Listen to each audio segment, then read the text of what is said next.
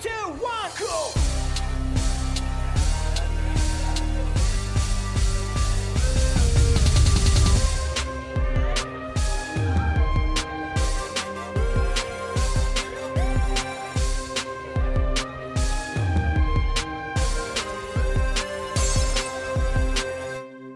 Kommunistenkneipe, der Podcast mit Paddy und Flo von Decay. Ja, willkommen in der Kommunistenkneipe. Ähm, heute mit einer neuen Podcast-Folge. Inflation und Krieg, wo bleibt der Aufstand? Fragezeichen. Ich bin Flo von Decay und gestern habe ich mich gefreut, denn gestern waren in Frankreich 2,8 Millionen Menschen auf der Straße, um gegen die Erhöhung des Renteneintrittsalters von 62 auf 64 Jahre zu demonstrieren. Also das ist ein Eintrittsalter, das hier sogar eine Verbesserung darstellen würde. Und neben den solidarischen Grüßen, die natürlich hier von der Kommunistenkneipe nach Frankreich gehen, bleibt zu sagen, dass die Proteste auch in der restlichen äh, Bevölkerung in Frankreich auf breite Unterstützung äh, stoßen. Äh, hier in Hamburg äh, streikt heute der HVV, also der Verkehrsverband. Und es ist längst nicht so, dass jeder, mit dem ich rede, die Lohnforderungen der Kolleginnen unterstützt. Ähm, und jetzt ist die Frage, was hat das eigentlich mit dem heutigen Thema zu tun?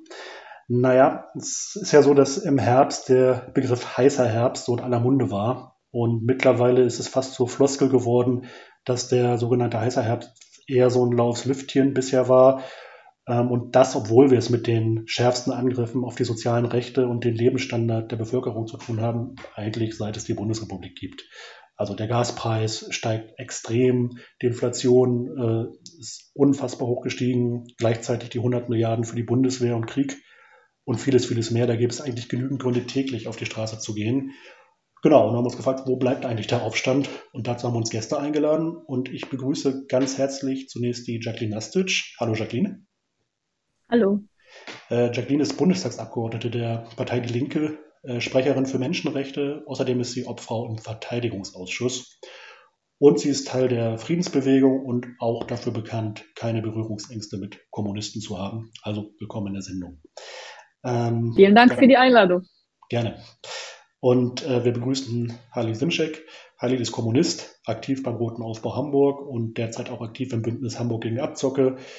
Einigen ist sein Name sicher aus Zeitung, Fernsehen oder auch hier aus der Kommunistenkneipe bekannt und auch an dich, Halil. Hallo. Moin. Genau. Ähm, nicht kommen konnte leider Ines Schwertner. Ines, äh, die Chefredakteurin vom Jacobin Magazin, die musste aus privaten Gründen leider kurzfristig absagen, aber vielleicht kriegen wir sie nochmal äh, unter anderen Vorzeichen in die Das holen wir noch nach als einzelne genau. Folge. Also genau. Mit, mit, ihr zusammen. Schauen wir mal. Ähm, genau, und ich bin auch noch da. Und Hallo, Nirona. dich vergesse ich niemals. Äh, Sehr gut, da bin ich beruhigt. Ich grüße auch, auch meinen Genossen Paddy. Äh, schön, dass du auch da bist. Äh, Grüße an dich. Und ähm, vielleicht jetzt aber mal ins Eingemachte. Was ist denn hier los in Deutschland? Äh, ich habe gerade Frankreich erwähnt. Äh, klar, da geht es jetzt um konkrete Maßnahmen. Ähm, aber was wäre denn eure Erklärung? Warum bleiben denn größere soziale Proteste äh, bisher aus? Und rechnet ihr in den kommenden Monaten, in diesem Jahr noch mit einer stärkeren Bewegung?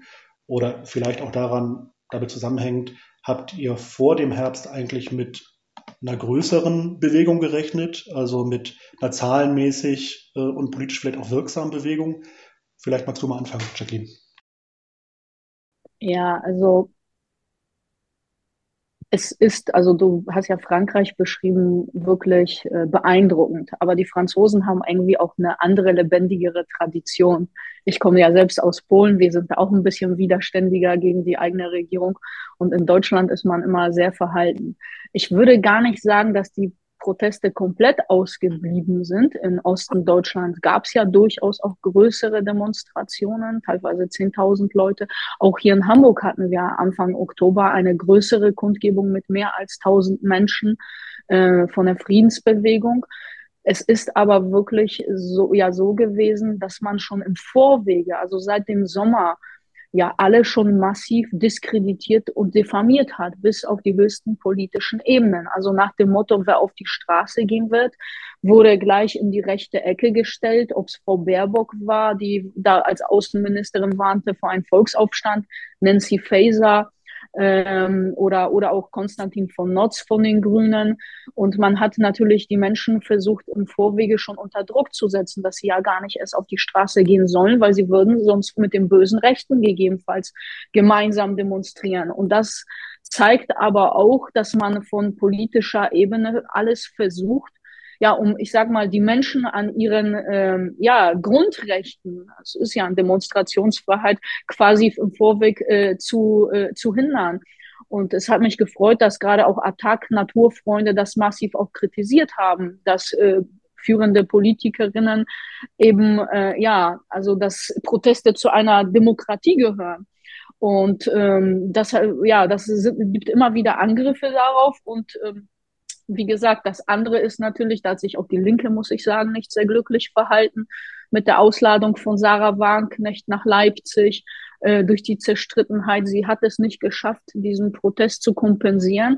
Und im Prinzip ist das ein Problem, auch die Gewerkschaften und andere Gruppierungen, dass man, äh, ich sag mal, eine Art Gesinnungsprüfung ja fast öffentlich hier fordert, mit wem man protestiert oder nicht. Ich kenne das ja in Bezug gerade auf Kommunistinnen und Kommunisten mittlerweile, ja auch wenn ich zum Beispiel an das DKP-Fest denke vor der Parteizentrale der Linken. Halle, wie würdest du das einschätzen? Ich glaube, der deutsche Imperialismus hat äh, mehrere Ebenen äh, richtig gemacht in seiner, aus seiner Perspektive. Einmal die Frage nach Krieg und Frieden mit der sozialen Frage direkt verbunden.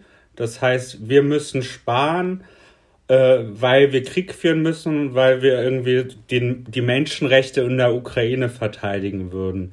Also so eine Art ideologisch eingekauft die Bevölkerung durch so einen Menschenrechtsimperialismus.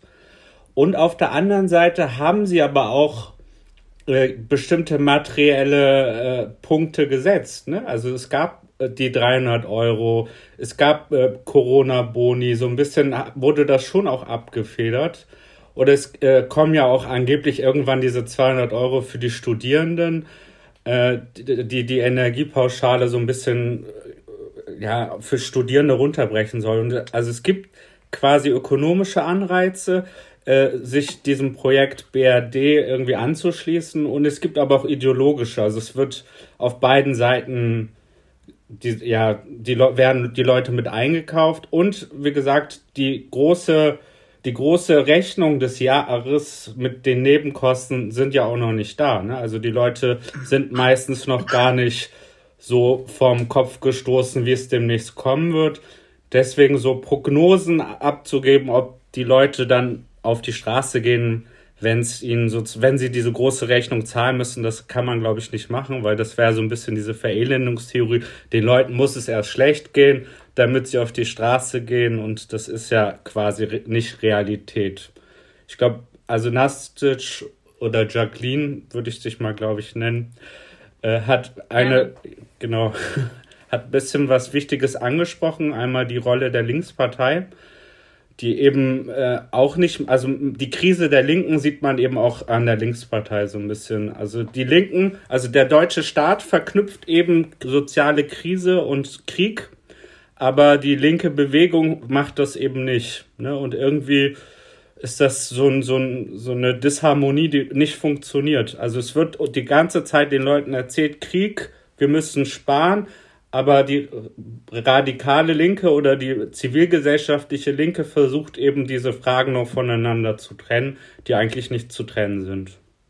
Also ich könnte ja, genau. auch noch eine Stunde weiter erzählen, aber. Ja, können wir, glaube ich, alle, ne? Äh, weil wir alle also angepisst sind über die Situation und auch viel zu sagen haben. Aber, ähm, aber du hast ja gerade schon gesagt, das Stichwort, ähm, ähm, also äh, die Verbindung zwischen Krieg und äh, oder Wirtschaftskrieg in Russland und die Inflation.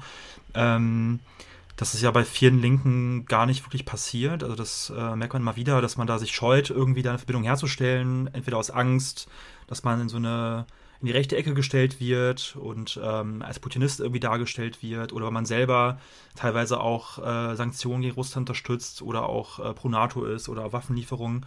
Ähm, was ist da eure Antwort drauf? Also wie sollt, sollten Linke, wie sollten Kommunistinnen, sage ich mal, ähm, ja, die Verbindung da herstellen und, und da eine Antwort drauf finden?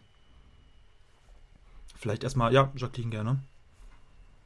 also das daran hat ja haben die auch die Proteste aus meiner Sicht der Linken gekränkelt, dass sie die soziale mit der Friedensfrage nicht verbunden haben. Man hat äh, die Sanktionen nicht offensiv und offen kritisieren und angreifen wollen. Ähm, und ich arbeite seit vielen Jahren zu, im Bundestag zu diesem Bereich, habe auch dazu einen Antrag gemacht vor einigen Jahren im Bundestag und auch dazu geredet. Und als Linke haben wir immer unilaterale Sanktionen die die Bevölkerung treffen. Wir sehen es ja gerade auch nach den neuesten IWF-Studien, dass eben diese Sanktionen nicht Putin und die Reichen treffen oder die Wirtschaft, wie Frau Baerbock gesagt hat, wir müssen Russland ruinieren, sondern dass die ein Wirtschaftswachstum haben werden, ein besseres als Deutschland, weil sie sich einfach umorientiert haben und ihr Gas und ihre Ressourcen woanders loswerden. Ähm, und bei uns eben die Preise steigen. Und ich finde, da hat auch Sarah recht. Also es ist völliger Irrsinn als Reaktion auf diesen wirklich verbrecherischen Angriffskrieg, völkerrechtswidrigen, aber mit einem beispiellosen Wirtschaftskrieg gegen den wichtigsten Energielieferanten zu reagieren. Und Russland, ich war vor ähm, fünf Jahren äh, auch äh, zu gedenken an Stalingrad bei der also heute ist ja auch 1. Februar. Mhm. Und Russland hat ja schon seit Jahren, äh, ist mit Sanktionen belegt gewesen. Jetzt ist das ja schon das neunte Sanktionspaket. Und äh, man trifft eben, äh, man möchte Russland aus meiner Sicht ruinieren und äh, ich sage mal als Global Player zerstören. Das funktioniert nicht ganz so richtig. Also auch auf das, was Halil gesagt hat. Und äh, hier geht's um, äh, hier geht's um knallharte ähm, Wirtschaftsinteressen und wer die Gewinner sind, sehen wir ja gerade. Die USA gewinnt es. Und äh, Halil hat es ja auch angesprochen, die Folgen werden erst kommen, die Deindustrialisierung. Also wenn ich jetzt äh, lese, das Institut der deutschen Wirtschaft warnt äh, massiven Wohlstandsverlust, etwa 2000 Euro pro Kopf, also mhm. in diesem Jahr, 175 Milliarden. Die Folgen werden erst kommen. Jede zehnte Bäckerei soll künftig schließen. Also die Leute werden es erst noch Schritt für Schritt massiver zu spüren bekommen. Ja, und die Antwort dieser Regierung ist, so eine Mini-Minimal-Geschenke, äh, sage ich mal, äh, verpackt nicht nur in einer riesigen Rüstungsspirale durch so einen ähm, Sonderhaushalt, also so ein Sondervermögen für 100 Milliarden Aufrüstung, es ist ja keine Aus-, sondern Aufrüstung, plus nochmal 100 Milliarden und vielleicht fortfolgend ähm, eben die soziale Frage zu kompensieren. Aber man beantwortet ja auch nicht, wer das bezahlen soll. Also ich höre ja nicht, kommt jetzt eine Vermögenssteuer für Superreiche und so weiter. Mhm. Das heißt, das alles bezahlen die arbeitenden Menschen, die sowieso jetzt massiv davon getroffen sind. Und ja, also die Zukunft ich kann nur hoffen, dass viele Menschen, ich habe das jetzt in Berlin zum Wochenende erlebt, plötzlich doch viele unerwartet auf einer spontanen Kundgebung da waren. Aber ich habe das auch erlebt schon im Winter, dass ich auf einer Kundgebung reden sollte und sofort per Twitter die üblichen Trolle gleich sagen, ja, dann kommen die Putin-Freunde, wenn da die Russland-Fahnen geschwungen. Also man wird sofort diffamiert, wenn man äh, Sanktionen kritisiert und die Friedensfrage mit der sozialen Frage verbindet. Mhm. Und ich mhm. glaube, da dürfen wir aus linker Sicht äh, aus meiner Sicht äh, nicht einknicken, weil die Menschen trennen das nicht voneinander. Und gerade die im Osten mit ihrer Geschichte sind da, glaube ich, nochmal deutlich sensibler, was all das angeht. Ja, ich finde es auch mal so absurd, wenn allein schon bei dem Begriff Wirtschaftskrieg Leute so schnell getriggert sind, äh, obwohl wirklich die Regierung selber von Wirtschaftskrieg spricht. Ne? Also Habeck zum Beispiel spricht selber von Wirtschaftskrieg und ähm, ähm, ja, dass allein schon der Begriff irgendwie schon so viel Empörung auslöst, das ist äh, richtig bescheuert. Genau, dazu würde ich auch noch mal ein bisschen was sagen wollen.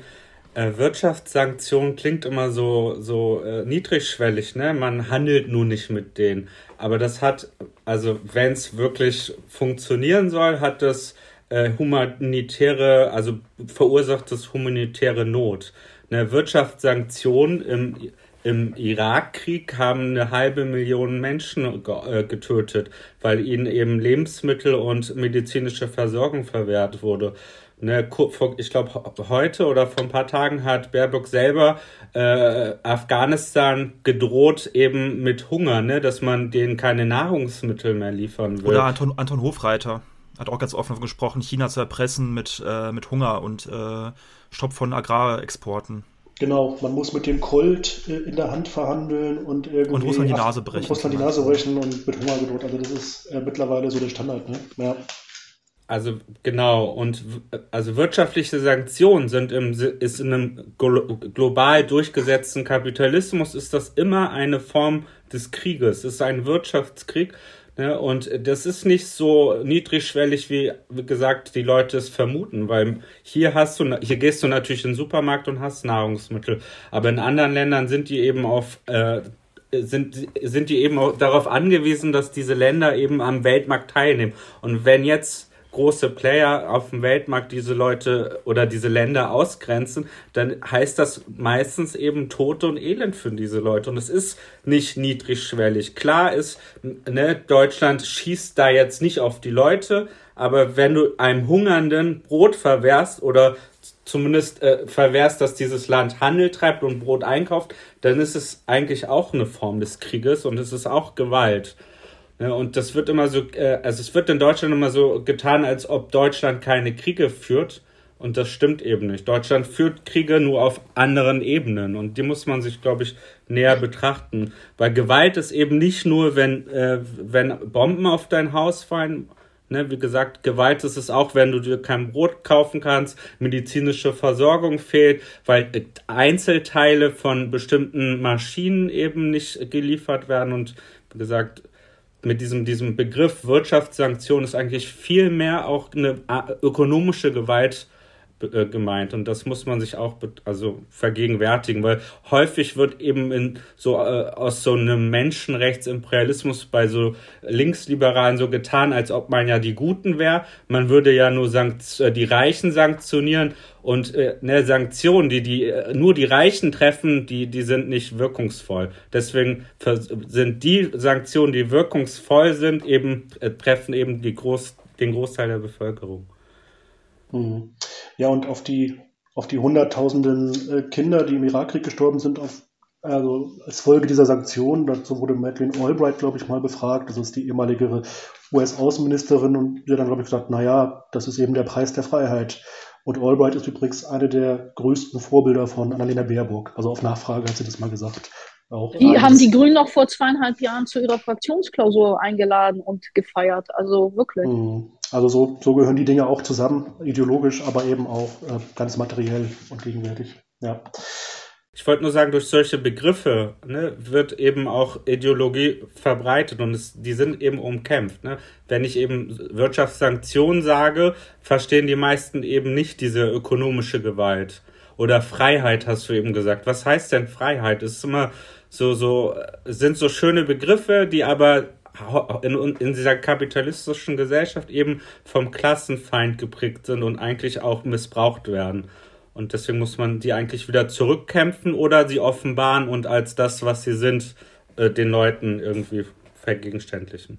Also das, das sage ich auch seit Jahren schon. Also für mich gibt es ja drei Komponenten in Kriegen. Das ist einmal der offensichtliche Krieg. Ähm, da sind einmal Kriege durch eben Sanktionen. Das ist ein stiller, leiser Krieg, aber der tödlich ist. Also eineinhalb Millionen Menschen im Irak, davon eine halbe Million Kinder. Übrigens seit Jahren gegen Syrien, gegen Venezuela, gegen Kuba seitens äh, der USA. Also das zieht sich ja die letzten Jahrzehnte richtig fort. Afghanistan. Ähm, und ähm, dann eben gibt es natürlich noch die mediale Begleitmusik. Denken wir an den Jugoslawienkrieg, also wie der eingestimmt wurde von Joschka Fischer, also dem Ziehvater von Annalena und so weiter. Also das spielt immer mit. Und wenn wir uns auch die Medien bei uns angucken, ne, dann hören wir immer auch wieder da, da, die, die Wiederholungen und äh, wenig Kritik. Und ähm, also vielleicht als Beispiel, ich habe mir das jetzt genauer angeguckt, von 193 Staaten ja, dieser Welt offiziell in den Vereinten Nationen, ähm, beteiligen sich nur 38 an diesen Sanktionen.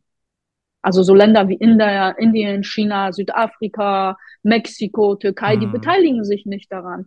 Und 30 Länder beteiligen sich aktiv eben an diesen Waffenlieferungen. Deswegen bin ich auch heilfroh, zum Beispiel Lula, der ja von, früher von denen ja gar nicht so unterstützt wurde, jetzt als gewählter Präsident, wiedergewählter Präsident Brasiliens, also den Bauch pinseln sie ja nicht ohne Grund und fahren dahin, weil sie von ihm Munition haben wollten. Und der hat ihn, bin ich froh, im Vergleich zu den Irrsinn, den unsere Regierung ausgerechnet aus Deutschland betreibt, dass er gesagt hat, nein, also wir brauchen einen Friedensclub, wir müssen mit China reden, wir müssen verhandeln. Jetzt habe ich auch gelesen, der Präsident Kroatien, auch in ähnlicher Richtung, also auch äh, keine Waffenlieferungen und so weiter. Also der größte Teil der Welt beteiligt sich nicht an dieser, ich sag mal, menschenrechtsmoralischen äh, Erzählung dieser Regierung oder vieler westlicher Staaten. Und die Verlogenheit, und das ärgert mich immer am meisten auch aus menschenrechtlicher Perspektive, beginnt ja dahin, naja, nach Saudi-Arabien liefert man Waffen, damit man den Jemen in Schutt und Asche bombt. Man beliefert die Türkei und deutsche Panzer kämpfen in Norden Syriens, in Rojava und, und, und morden. Man, also man, man nimmt NATO-Aufklärungsflugzeuge und bombardiert regelmäßig auch im Irak äh, die Türkei und so weiter. Und äh, das ist eine schlichte Verlogenheit. Also wenn wir nicht mit Diktatoren angeblich äh, äh, handeln, ja, wieso kauft man dann in Katar oder will zumindest einkaufen in Saudi-Arabien und sonst wo? Und das ist einfach eine völlige Doppelmoral, die sie fahren und unter dem Stichwort wertebasierte, menschenrechtsorientierte und jetzt neuerdings auch noch feministische Außenpolitik. Ja, auf jeden Fall. Also da merkt man auf jeden Fall, dass äh, Europa da ziemlich alleine steht oder der Westen in der Hinsicht. Ähm, was du auch schon vorhin erwähnt hast, äh, Jacqueline, am Anfang, ähm, war auch das ganze Thema Abgrenzung zu rechts oder auch dieser pauschale Vorwurf äh, gegenüber Sozialprotesten oder auch Friedensdemonstrationen, ähm, äh, dass man sich mit Rechten gemein machen würde und so weiter. Da wäre so ein bisschen meine Frage, also zum einen, wie schafft man es aus eurer Sicht, also dass man sich klar abgrenzt, wirklich von Rechten, die ja versuchen, auch das Thema für sich zu vereinnahmen, ähm, aber gleichzeitig halt auch nicht satirisch ist und ähm, trotzdem auch Leute, sag ich mal, gewinnt, die vielleicht auch auf rechten Demos mitmarschieren, aber selber nicht unbedingt geschlossen rechts denken. Also da dieses Spannungsfeld, ähm, wie ihr das so wahrgenommen habt, die ganze Debatte und was so eure Antworten drauf wären. Vielleicht Halil erstmal. Hm, also ich glaube, das ist vielleicht nicht so primär wichtig, sich immer von anderen abzugrenzen, sondern eigene Inhalte zu setzen. Und das wurde eben nicht gemacht. Also ich glaube, ein, ein, ein generelles Problem der Arbeiterinnenbewegung und der Linken in Deutschland ist, dass äh, sie quasi den Bezugspunkt zur Klasse verloren hat. Und wenn man den setzen würde, dann hätte man, glaube ich, dieses Problem mit äh, Rechten gar nicht, weil die Klasse ist eben divers. Die Klasse ist halt femin, äh, feminin und migrantisch. Und wenn man eben diesen, diesen, diesen, äh, den Klassenstandpunkt hätte und, äh, und wirklich die Interessen dieser Klasse offensiv vertreten würde, dann hättest du quasi immer schon eine Abgrenzung nach rechts weil du eben diese verschiedenen Segmente der Klasse miteinander verknüpfen würdest. Und das wurde in Deutschland nicht gemacht. Und äh, du hast in Deutschland eher immer so eine, so eine politische Auseinandersetzung und gar nicht so eine ökonomische. Und äh, also ne, auszuführen, dass in Deutschland verstehen die Leute sich links, weil sie irgendwie mal auf einer Demo waren und äh, äh, gegen rechts sind. Und du bist nicht nur, weil du gegen rechts bist, automatisch links. Weil für mich ist Linkssein auch ein, eben einen minimalen, äh, minimalen Punkt der, der Klasse oder der Interessen dieser Klasse zu vertreten und eben auch ökonomische Forderungen zu stellen, um diese Klasse irgendwie voranzubringen. Kommunist wirst du, indem du nicht nur Forderungen stellst, sondern indem du die Interessen dieser Klasse offensiv auch organisierst und in die Praxis so eine, äh, diese Tat in die Praxis umsetzt.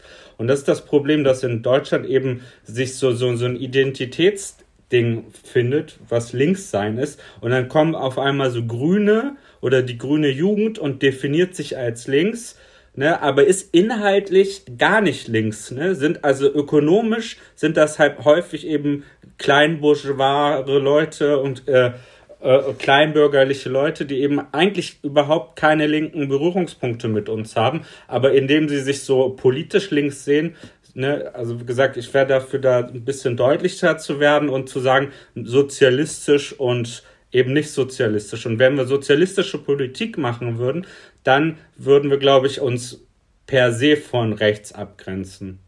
Und ich glaube, da müssen wir wieder hin. Wir müssen äh, die Gemeinsamkeiten unserer Klasse finden und die offensiv vertreten. Und gar nicht so sehr irgendwie nach links und rechts zu gucken. Und dann hat man diese Berührungspunkte nicht. Also ist ja offensichtlich auch nach unserem Namen, dass nicht nur Halli, sondern ich auch migrantisch bin.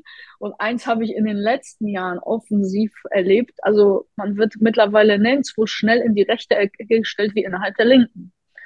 Und äh, das ist wirklich erschreckend. Und man scheut sich auch nicht, Migranten in die rechte Ecke zu stellen. Ähm, aber das hat natürlich was damit zu tun, äh, wie sich äh, die Gesellschaft entwickelt hat. Halil hat es ja auch angesprochen. Man bedient eher solche Identitätsthemen, hochmoralisch, und man interessiert sich nicht mehr für die soziale, für die Klassenfrage. Und äh, ich zum Beispiel aus, aus tiefster Überzeugung, wer für Waffenlieferungen ist, ist für mich nicht links. Wer für Sanktionen ist, die die Ärmsten in der Bevölkerung äh, also treffen und Armut verursachen, ist für mich nicht links. Und ähm, zumindest war es auch immer der Konsens innerhalb der Linken bis vor einigen Jahren. Und das ist aufgebröselt immer mehr. Und ähm, und äh, ja, also ich gelte ja phasenweise als linksradikal, dann gelte ich wieder als linkskonservativ, als nationalsozial. Also es ist jetzt mittlerweile alles drin. Ich weiß gar nicht mehr, mehr, mehr welche, welche Ecke man noch so oder Frau gestellt werden soll. Aber es wird nicht mehr argumentiert oft. Und, äh, sondern es wird moralisiert. Und das ist ein wesentliches Problem.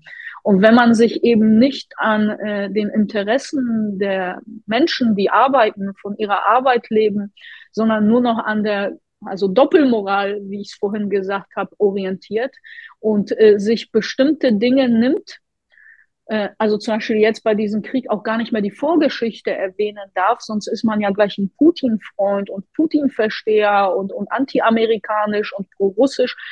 Also jede Geschichte hat eine Vorgeschichte und eine Ursache und eine Entwicklung.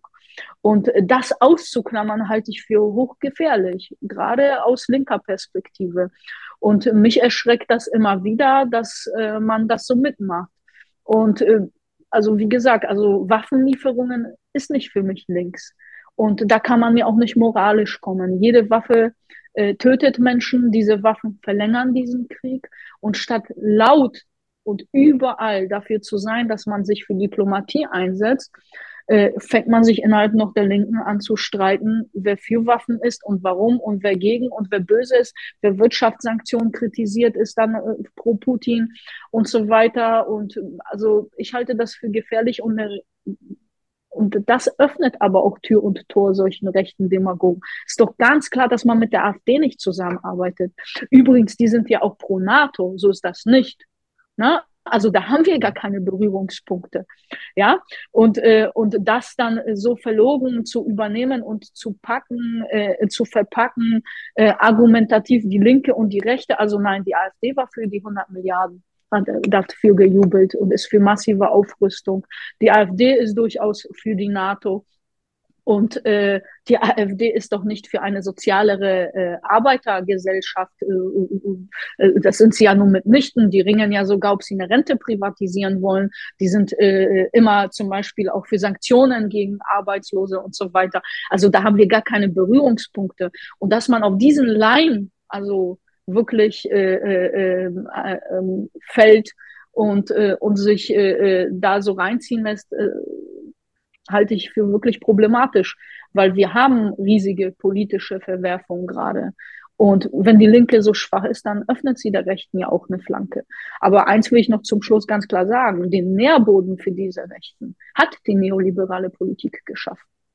Das haben ja, sie. Muss man mhm. äh, die deutsche Gesellschaft noch mal ein bisschen genauer angucken und vielleicht auch im Unterschied nach Frankreich oder so. Ich glaube, in Deutschland hast du äh, so ein viel stärker verankerten ideologischen Apparat ne? und der auch eben Teile der früheren sozialen oder sagen wir linken Parteien mit einkauft, Also ne, die Grünen sind komplett integriert in dieses System und dadurch äh, können sie eben auch so Inhalte wie Feminismus äh, integrieren. Ne? Feminismus wird dadurch eigentlich, was für uns fortschrittlich ist, wird es zu etwas Reaktionäres, indem eben äh, eine grüne Außenministerin mit Feminist an, anscheinend feministischen Argumenten äh, einen Krieg rechtfertigt. Ne? Also ne, äh, durch die Integration von früher progressiven Elementen äh, schafft der deutsche Imperialismus sich äh, so ein, so ein, so ein, so ein,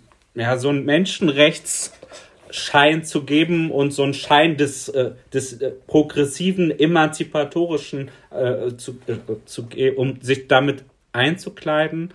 Und irgendwie können die dadurch weite Teile der Gesellschaft mit einkaufen. Und wie gesagt, dieses kleinere Übel, immer dieses, immer weiter diese, dieses kleinere Übel. Und äh, jetzt kommt eben das große Kotz, ne, dass sie eben mit guten Sachen eigentlich schlechte Politik verteidigen.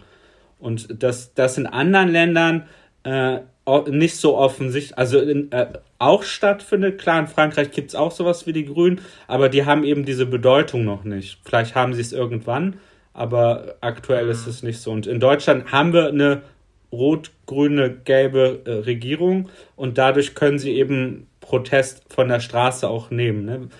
Die Gewerkschaften, also könnte man jetzt auch nochmal anfangen, die Rolle aktuell der Gewerkschaften in diesen Protesten, dass sie ja quasi nicht vorhanden sind oder immer nur halbherzig sind, weil eben eine rot-grüne Bundesregierung da ist und Teile dieser ja, Gewerkschaften. War damals ja auch schon so bei der 2110, dass die, da die Gewerkschaft durch die SPD-Verbindungen auch äh, eingehegt waren ne? und, und der Widerstand schon im Vorfeld ausgeschaltet wurde. Und das ist ja. ein großes Problem, dass eben sich äh, Teile, sagen wir, der, äh, der Arbeiterklasse oder der, äh, der äh, vermögenderen Teile eben in dieses System mit integriert werden, indem immer wieder so kleine Krümel geworfen werden den Leuten und auch nicht allen, ne? auch nur einem bestimmten Teil, so Arbeiteraristokratie-mäßig und äh, dadurch so, eine, so ein ideologisches Einkaufen der Leute stattfindet. Und das aber auch nicht auf allen Ebenen, ne? also den deutschen Arbeiterinnen äh, oder den Menschen hier in Deutschland geht es gar nicht gut. Ne? Also wie gesagt, das, was in Frankreich gerade stattfindet, das hatten wir schon vor Jahren. Ne? Ich glaube, äh, wir sind jetzt bei einer Rente von 67 quasi. Ne? Und wenn wir so alt sind, glaube ich, mit 75 oder so, also bis wir sterben. Ja, ja. Also die, da, diese. Da man schon gerne Franzose manchmal. Genau, und äh, also man muss sich überlegen, warum schaffen die anderen das eben äh, zu thematisieren und warum ist das in Deutschland nicht, hat es nicht in Deutschland stattgefunden? Und ein, einer meiner Argumente oder zumindest Analysen wäre, dass die deutsche, also dass das deutsche Kapital besser äh, Protest integriert hat als in anderen Ländern und äh, äh bestimmte Forderungen eben einkauft also integriert in seine Politik, aber ohne wirklich ökonomisch diesen Leuten wie der früheren linken oder 68er Bewegung äh, das umzusetzen, was die damals wollten, sondern indem man Teile ihrer Forderung erfüllt, aber nicht ganz. Und dass wir jetzt eigentlich äh, da sein müssten und die, die, die fortschrittlichen die fortschrittlichen Forderungen eben auch mit ökonomischen Forderungen verknüpfen müssen. Wir müssen eben äh, die, die Friedensfrage, Feminismus äh, eben mit Frieden verknüpfen und mit ökonomischen Forderungen und nicht eben mit Krieg und Ausbeute. Und natürlich, also nochmal vielleicht zu diesem Kriegsthema. Äh, es ist natürlich jetzt auch moralisch einfacher, äh, das deutsche Kapitalinteresse zu vertreten gegenüber Russland, weil äh, die, das russische Regime ja schon auch den Krieg angefangen hat. Ne? Also klar äh, kann man gucken 2014, ne, wer da angefangen hat, aber aktuell den Ukraine-Krieg, äh, der, also da hat sich Putin auf jeden Fall äh, dem deutschen Imperialismus auch einen Bärendienst erwiesen, mhm. indem er quasi der Aggressor ist. Definitiv ja. und die NATO wieder stark gemacht und die Aufrüstung. Ne? Also man kann eigentlich sagen, dass ähm, das, was Putin da entschieden hat, oder äh, die Elite dort, äh, eigentlich eines der größten, auch nicht nur ideologischen, sondern auch faktischen Stärkungsprogramme der NATO waren. Also jetzt mit neuen Mitgliedern, die wahrscheinlich eintreten und einer Stimmung auch in Teilen Osteuropas, die, also glaube ich, für lange, lange Zeit eine eher pro-NATO-Stimmung leider auch in großen Teilen der Bevölkerung verursacht haben.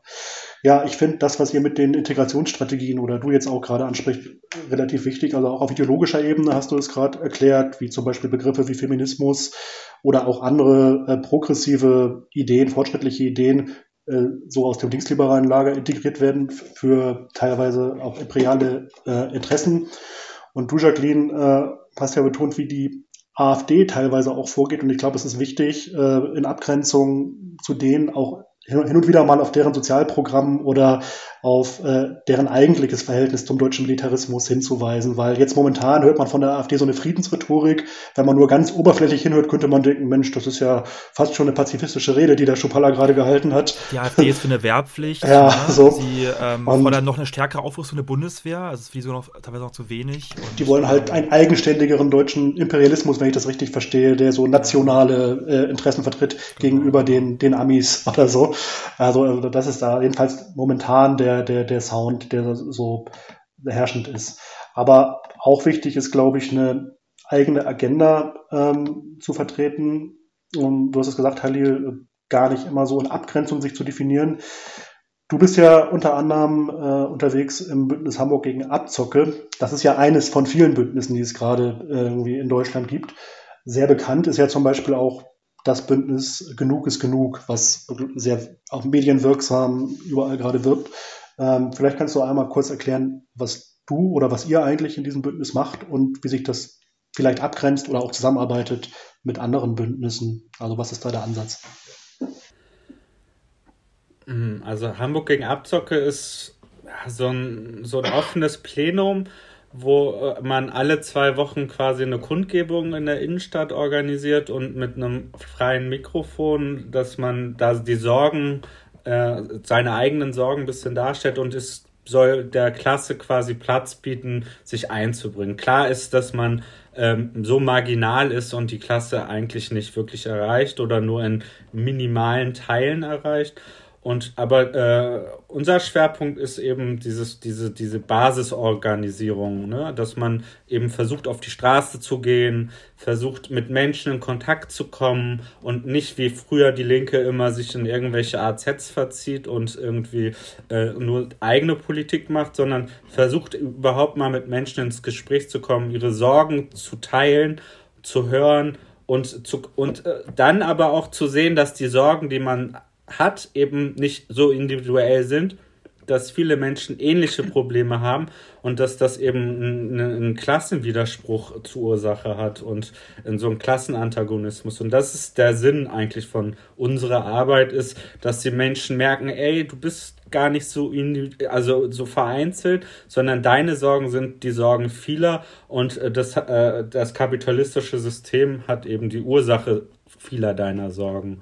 Und das kriegen wir in minimalen Punkten hin. Muss leider sagen, dass der Winter da ist äh, und dass natürlich so Aktionen auf der Straße immer weniger werden.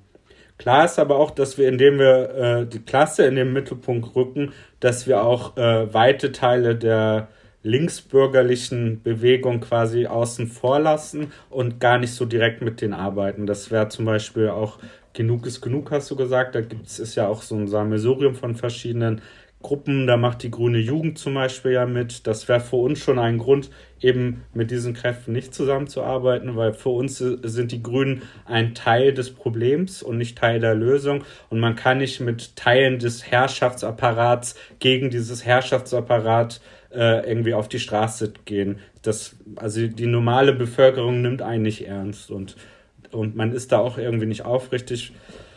Und das finden wir falsch. Deswegen wäre es spannend gewesen, mit Ines Schwedt äh, darüber zu äh, diskutieren und ihren Gegenpart zu bekommen. Aber wie gesagt, unser Anspruch ist, gar nicht die breite Masse sofort zu organisieren und irgendwie Diskursverschiebung zu erreichen, sondern mit den Leuten einfach erstmal ins Gespräch zu kommen und zu gucken, äh, wie, die, wie man Menschen organisiert, wie man, wie die, also Leute zusammenbringt und das also genau auf der Straße stattfinden zu lassen und so eine, auch eine Anknüpfbarkeit zu haben. Und äh, wir dachten halt, wenn wir das nicht machen, wird es die Rechte machen und äh, die Leute werden zu irgendwelchen Angeboten gehen. Und deswegen ist unsere aktuelle Idee immer noch dieses Angebot zu also bereitzustellen, dass man äh, kommt und sich organisiert und irgendwie mitmacht und sich gegen die Krise einsetzt. Aber aktuell hatten wir ja schon gesagt, dass viele Menschen nicht direkt betroffen sind oder zumindest noch nicht spüren. Und deswegen ist die rege Beteiligung noch nicht da. Aber das kann sich natürlich ändern. So, das, also wie gesagt, man kann eben die Zukunft nicht voraussehen. Und spätestens bei der äh, Jahresabrechnung der Nebenkosten könnte sich eine neue Dynamik entwickeln. Die Frage ist, wie der deutsche, das deutsche Kapital diese Leute einkauft und wie gesagt, ideologisch und ökonomisch einbindet. Und ob sie es schaffen oder nicht, hängt natürlich auch an uns. Ne? Und genau, wir wollten so ein Angebot schaffen und das machen wir. Und das findet alle zwei Wochen auf Montag statt und hatte auch sehr viel so Gegenwind, weil die Leute meinten, ja, montags, da gehen ja immer die Rechten auf die Straße, seid ihr denn rechts? Und also, keine Ahnung, linke Befindlichkeiten anhand von irgendwelchen äh, Wochentagen auszutragen, ist irgendwie, finde ich, mühsam und nicht weitbringend. Und generell so, äh, warum grenzt ihr euch nicht deutlich von rechts ab oder von Putins Krieg? Weil wir hatten eine Forderung Frieden statt Frieren.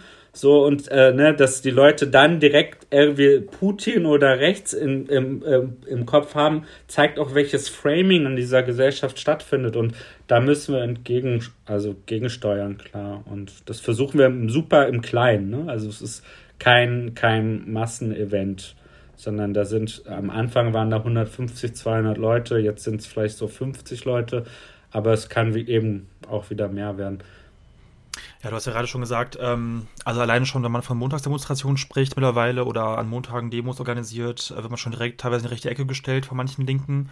Ähm, das ist ja auch Sorin Pellmann passiert von der Linkspartei in Leipzig, ne, der da ja auch versucht hat, ähm, ja, äh, eben Sozialproteste zu organisieren und ähm, das ist ja auch in der Linkspartei ein sehr umstrittenes Thema, wo es ja viele Konflikte gibt und ähm, auf der einen Seite halt ne, schon den Versuch, irgendwie da ähm, diese steigenden Energiepreise, die steigende Armut zu nutzen für linke Proteste, aber dann einen anderen Teil, der da immer sehr, sehr warnt und dann auch pauschal ähm, ähm, ja, da den Vorwurf immer stellt, dass man sich mit rechts macht. Zum Beispiel Ramelow hat ja dann auch sehr schnell dann ähm, ins, ins selbe Horn geblasen.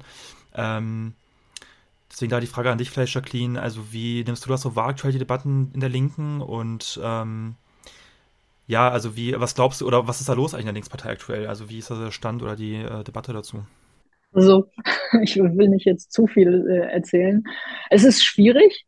Ähm, man sieht es ja auch, äh, die Risse eben, wenn ein Bode Ramelow plötzlich für Waffenlieferungen ist, sind Teile der Linken leise, wenn eine Sarah Wagenknecht Wirtschaftssanktion oder diesen Wirtschaftskrieg, den ja, wie gesagt, du hast ja auch gesagt, äh, selbst Habeck so genannt hat, kritisiert, dann gilt sie gleich als Rechte und dann wird draufgehauen und distanziert und so weiter. Und ähm, ich muss sagen, für mich ist viel wichtiger, also im Augenblick, ich möchte mich nicht mit der inneren linken Befindlichkeiten ständig äh, befassen, weil dafür ist die Situation viel zu ernst. Also wenn wir uns mal angucken, ja, nach, äh, nach, äh, nach Haubitzen, äh, äh, kommen dann die Marder, dann kommen jetzt der Leopard, am nächsten Morgen reden sie schon über Kampfjets. Also die Situation ist brandgefährlich. Wir wissen schon, dass sie äh, äh, ukrainische Soldaten für Kampfjets ausbilden und so weiter. Was kommt denn als nächstes? Deutsche Truppen oder europäische NATO-Truppen in die Ukraine? Oder also wo nimmt das ein Ende? Es gibt ja keine, keine richtige Strategie. Zumindest wird sie nicht der Bevölkerung offen genannt. Ich habe ja so meine These. Ähm, aber äh, also auch zu leugnen, dass man nicht Kriegspartei ist, natürlich ist man mit Kriegspartei. Man sagt ja auch, Weißrussland ist Kriegspartei, ganz offensiv, weil sie über Weißrussland Russland äh, den Zugang ermöglichen. Ja, man ermöglicht auch über NATO-Staat Polen mit allen möglichen Lieferungen auch den Zugriff in die Ukraine. Also ja, und, da, vor allem, und, vor allem, Baerbock selber spricht ja auch eine Weile von dem Krieg. Ne? Genau, also, für, ja, die, die, also diese politische Trittbrettfahrerin, also, aber ich bin der Meinung, die hat mal endlich die Wahrheit gesagt, was los ist. Sie hat sich nur verplappert, weil sie immer nicht immer die hellste ist. Aber das ist die Realität. Und was ich wichtiger finde, ist das, was Halil sagte. Ich finde das ja sehr erstaunlich mit dem freien, offenen Mikrofon. Finde ich sehr gut. Gefährlich, aber gut, weil man sofort, also das erinnert ja einen an diese Montagsmahnwachen. Jeder, der jetzt Montag demonstriert, war ja bei Sören auch, den habt ihr genannt so, dann ist man gleich in der rechten Ecke. Also wo kommen wir denn dahin, dass wir uns sogar den Montag von den Rechten klauen lassen? Und wenn die Rechten sagen, die Farbe Rot gefällt uns hier so super, ja, hier, äh, äh dann, äh, dann werden wir nichts mehr Rotes tragen oder die rote Fahne. Also es ist völlig absurd, äh, wie man jetzt äh, argumentiert. Das sind ja Scheinargumente, um bestimmte Dinge einfach äh, mit Totschlagargumenten und Debatten zu ersticken. Und ähm, es ist viel wichtiger, und das kriege ich mit. Also, ihr wisst es ja, ich schwimme da nicht ganz so in dem Strom ähm, einiger. Für mich ist es wichtig zu sagen, nein, keine Waffenlieferung, ganz klar. Keine Kriegsbeteiligung. Wir sind Kriegspartei. Keine Wirtschaftssanktionen. Ähm, und äh, ich kriege auch sehr, sehr viel Feedback. Aktuell gerade auch, ich habe ja jetzt nachgefragt, ob die Äußerungen von Baerbock, da warte ich gerade auf die Antwort, ob die Regierung ihrer Meinung ist. Ähm, ja, also wir führen Krieg mit äh, gegen Russland, was hier im Europarat sagte. Und ich kriege auch viele Zuschriften, ob es E-Mails sind, Privatnachrichten, Facebook und so weiter, Kommentare. Und äh, man merkt es richtig. Viele Leute trauen sich ja gar nicht mehr zu sagen, was sie denken. Das trauen sie sich ja offen nicht mehr. Es war ja bei Corona ähnlich, jetzt ist es auch so, wenn du zu Hause irgendwie kritische Fragen stellst, bist du ja auch schon Putin-Freund oder in der Nachbarschaft oder im Sportverein. Und dann schreiben ja einige, sie danken mir für meine Arbeit, jetzt wo ich auf der Kundgebung war, kommen sich Leute ähm, und, und, und danken ein. Auch Jüngere, Gott sei Dank. Also es ist nicht so, als ob die alle ich sag mal, in dieser Antifa-Lifestyle und sonst was äh, Blase sind, sondern es gibt also beim Klassenfest und so weiter. Ne? Also Halil, ihr seid da ja auch unterwegs. Es gibt noch die, die kritischen, auch jungen Menschen, äh, nur die finden die Linke nicht mal als Adressat und das kann ich denen auch gar nicht mehr übel nehmen, dass es nicht so mhm. ist. Und wie ist Weil die Linke viele Themen ver verlassen hat diesbezüglich. Ja.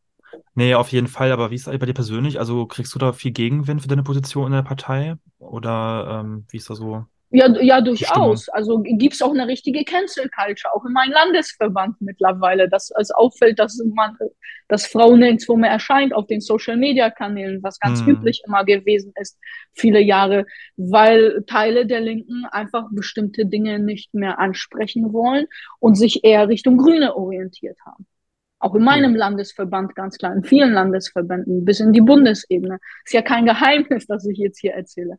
Das braucht man nur sich anzuschauen. Und, und ähm, um mein Job, und dafür bin ich angetreten, dafür bin ich überhaupt in die Linke eingetreten, äh, diese Inhalte äh, nicht nur als leere Worthülsen zu benutzen, ja, so wie die Grünen noch vor der Wahl, wir sind gegen Rüstungsexporte in Kriegsgebiete und nach der Wahl ist alles vergessen.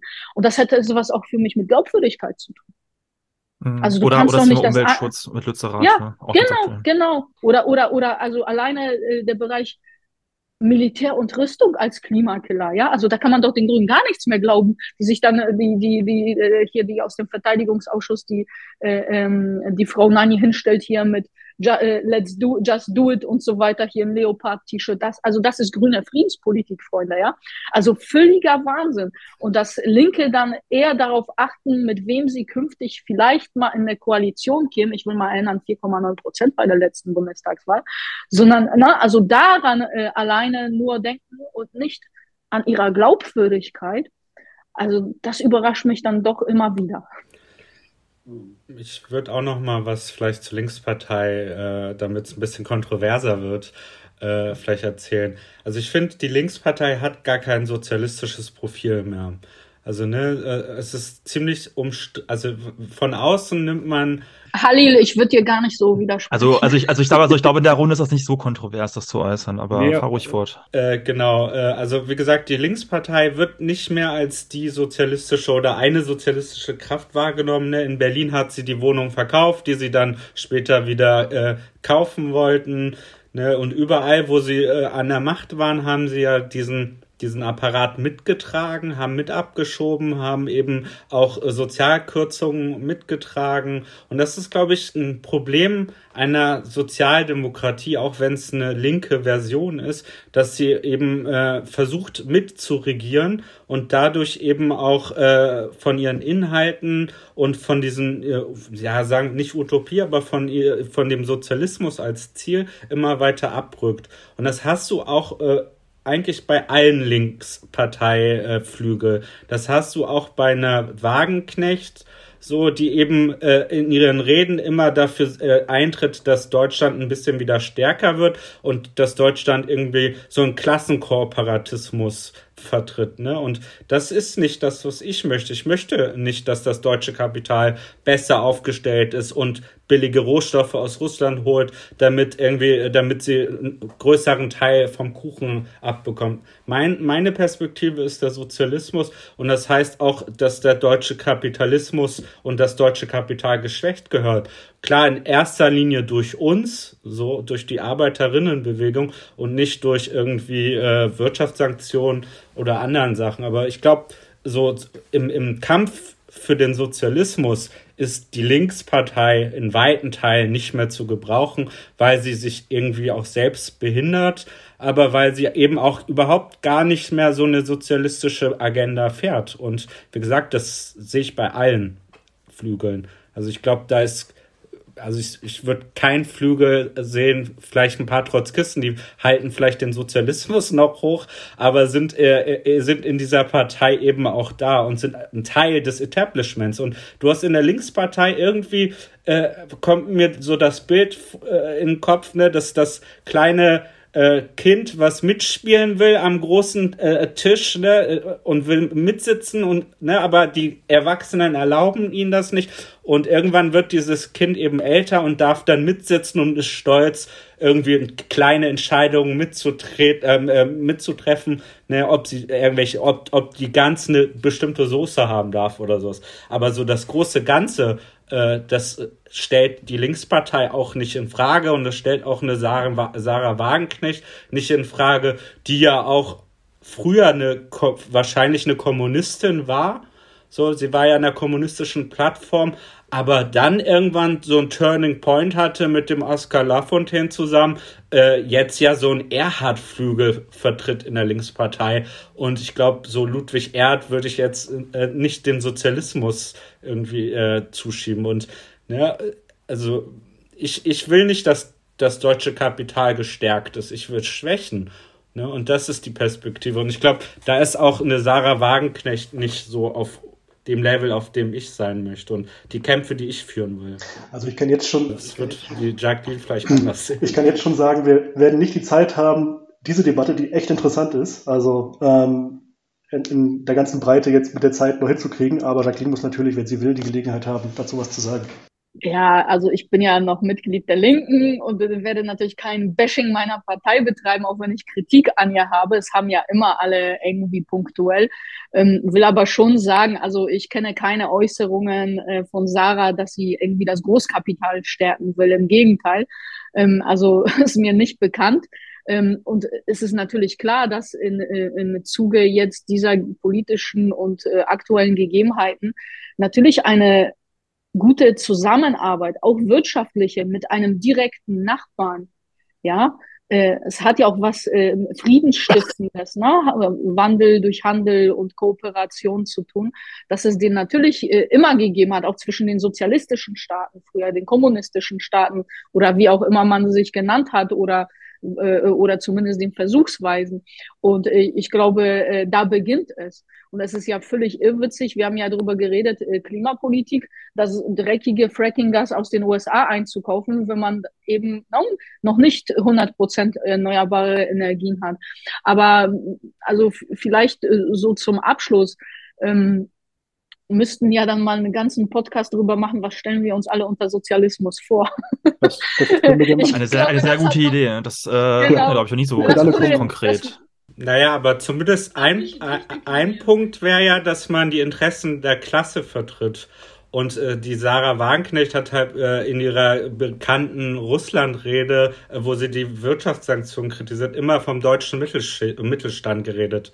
Ne? Und was deutscher Mittelstand ist ja jetzt Mittelstand auch eine. ist immer noch besser als das Großkapital. Ja, aber äh, das, der deutsche Mittelstand ist nicht irgendwie der Kiosk oder der Späti von nebenan, sondern ne, das sind auch Großkonzerne. So, ne? Äh, und diesen Begriff, was Mittelstand ist, aber das ist jetzt geschenkt, ist nicht also, so wichtig. Genau. Aber mein, mein, mein Ziel ist nicht, den deutschen Mittelstand zu stärken, sondern äh, die Interessen meiner Klasse. Und das ist nicht das, äh, ne, das ist äh, schon ein Unterschied und das würde ich auch noch mal groß machen.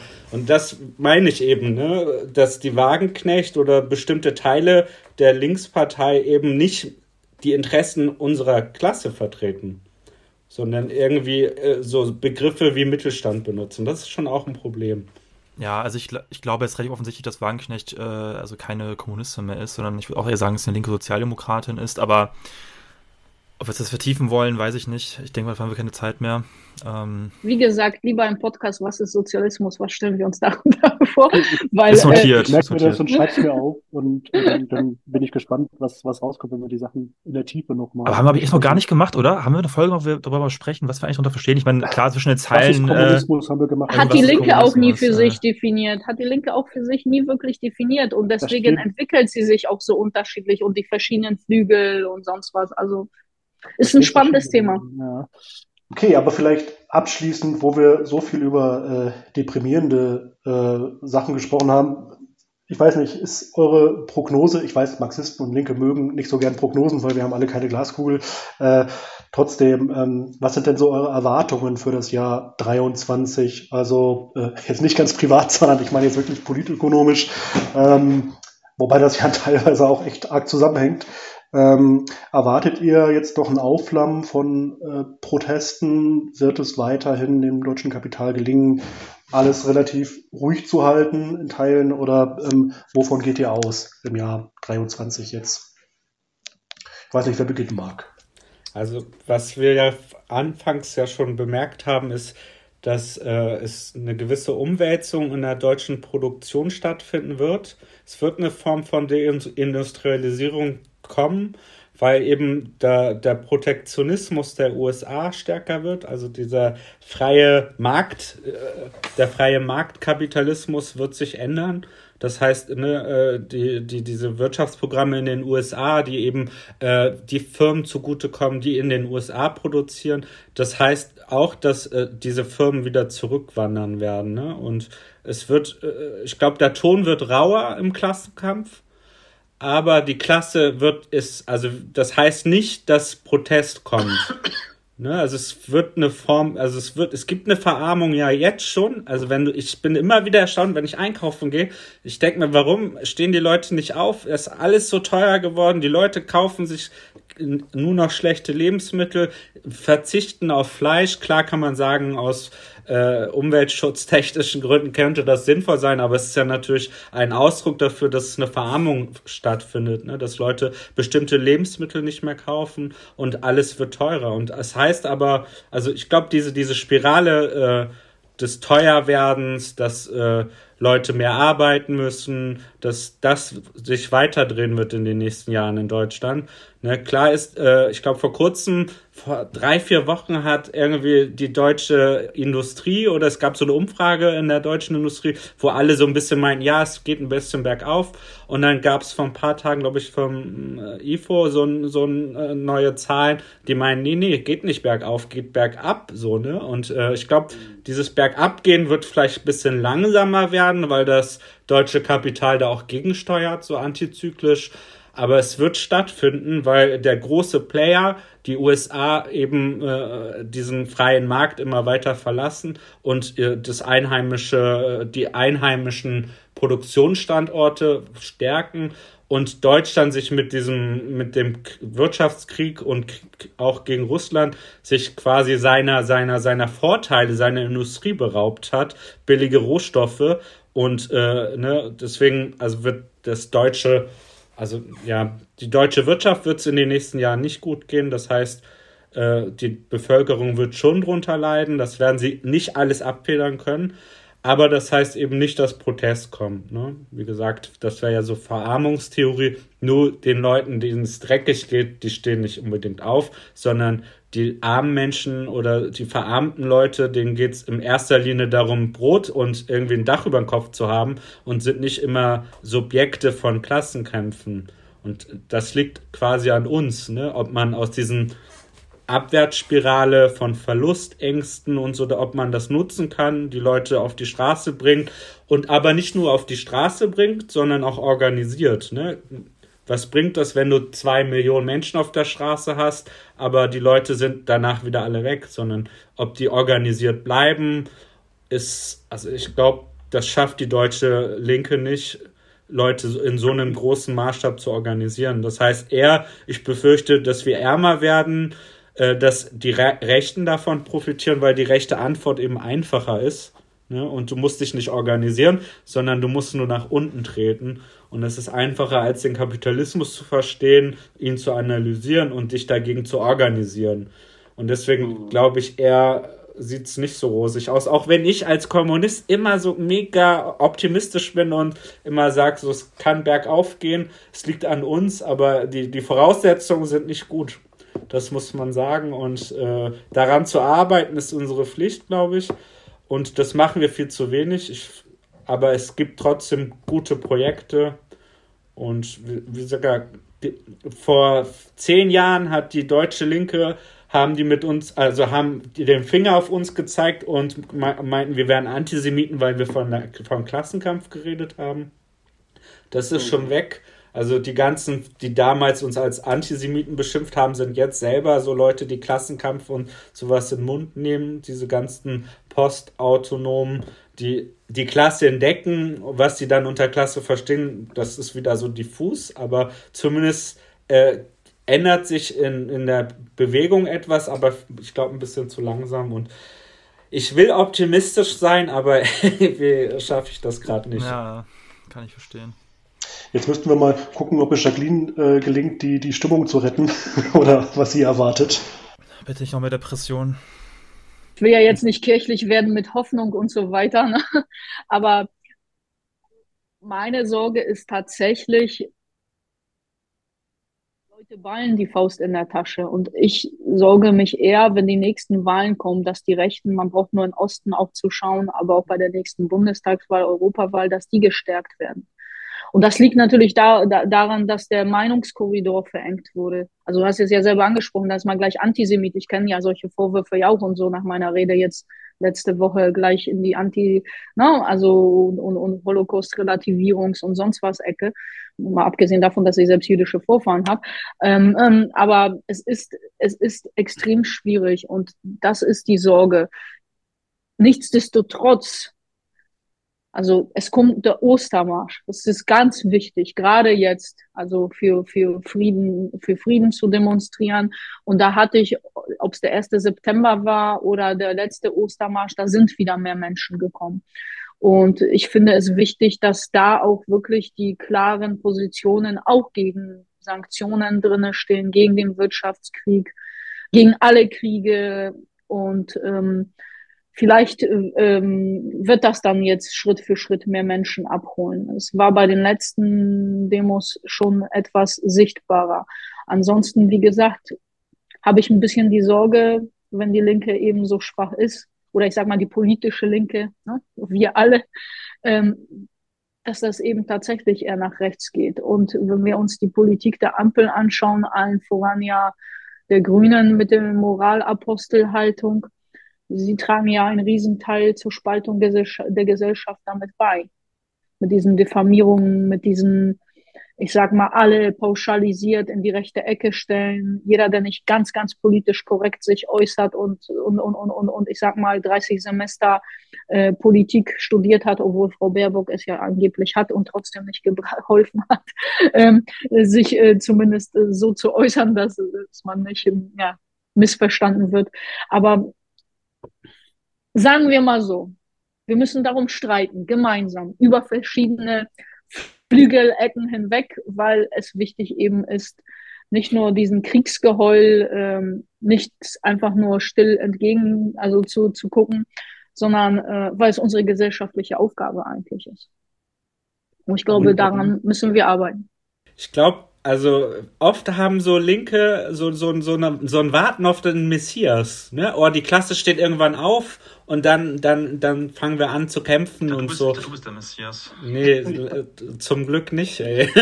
Ich, ich würde in die falsche Richtung gehen und die Leute in die falsche Richtung lenken. Nee, ich glaube, also es, also ist, die Welt ändert, verändert sich ständig, ne? Und ich glaube, wir können nicht einfach an, an, als Zaungäste des Klassenkampfs irgendwie zugucken, sondern wir müssen uns irgendwie selber einbringen und organisieren. Also wir sind mündige Menschen, ne? Wir können diese Zeit ja auch verändern. Klar sind die Rechten irgendwie äh, besser aufgestellt durch den Kapitalismus. Sie werden ja auch unterstützt vom Staat und so.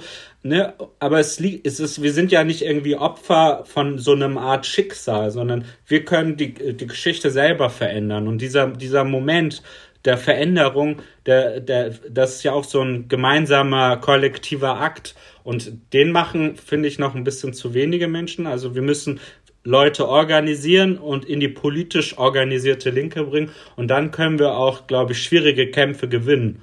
Und ich glaube, das ist die wichtige Frage. Als Kommunistinnen und als Linke äh, nicht eben nur so einer Theorie und so Folklore zu betreiben, was äh, Kommunismus wäre, sondern diese kommunistische Bewegung aufzubauen und die Realität zu verändern. Und ich glaube, diese, diesen Sprung von Erkenntnis zu Tat, das machen eben gerade noch wenige Leute. Und das ist die Aufgabe der politischen radikalen Linken, aber auch der äh, link-sozialdemokratischen Kräfte, eben mehr Menschen zu organisieren und zu politisieren. Und dann können wir eben auch Kämpfe gewinnen, glaube ich. Und das, also wie gesagt, ich habe zwar ein bisschen, ich bin immer optimistisch, deswegen versuche ich jetzt am Ende noch so einen Turning Point hinzukriegen, weil ich glaube, ja. ja, ich glaube, die Geschichte ist halt nicht geschrieben, ne? Und das liegt an uns, unsere eigene Geschichte zu schreiben mit vielen anderen auch. Also ich sage auch, die Kommunisten sind so marginal in diesem Land. Also es wäre ja lächerlich, wenn ich sagen würde, wir, wir, wir, wir sind in dem Punkt, dass wir die Welt verändern. So, wir müssen zusammenarbeiten mit sozial, linkssozialdemokratischen Kräften, sozialistischen Kräften, anarchistischen Kräften und allen möglichen. Ne? Und das, da, da müssen wir hin. Und ich glaube, da, da ist so eine Debatte und auch heute ja auch ganz wichtig gewesen, dass man miteinander redet, statt nur übereinander. Hadil, Jacqueline, vielen Dank für das Gespräch. Okay. Danke auch von mir. Ja. Vielen Dank ebenfalls.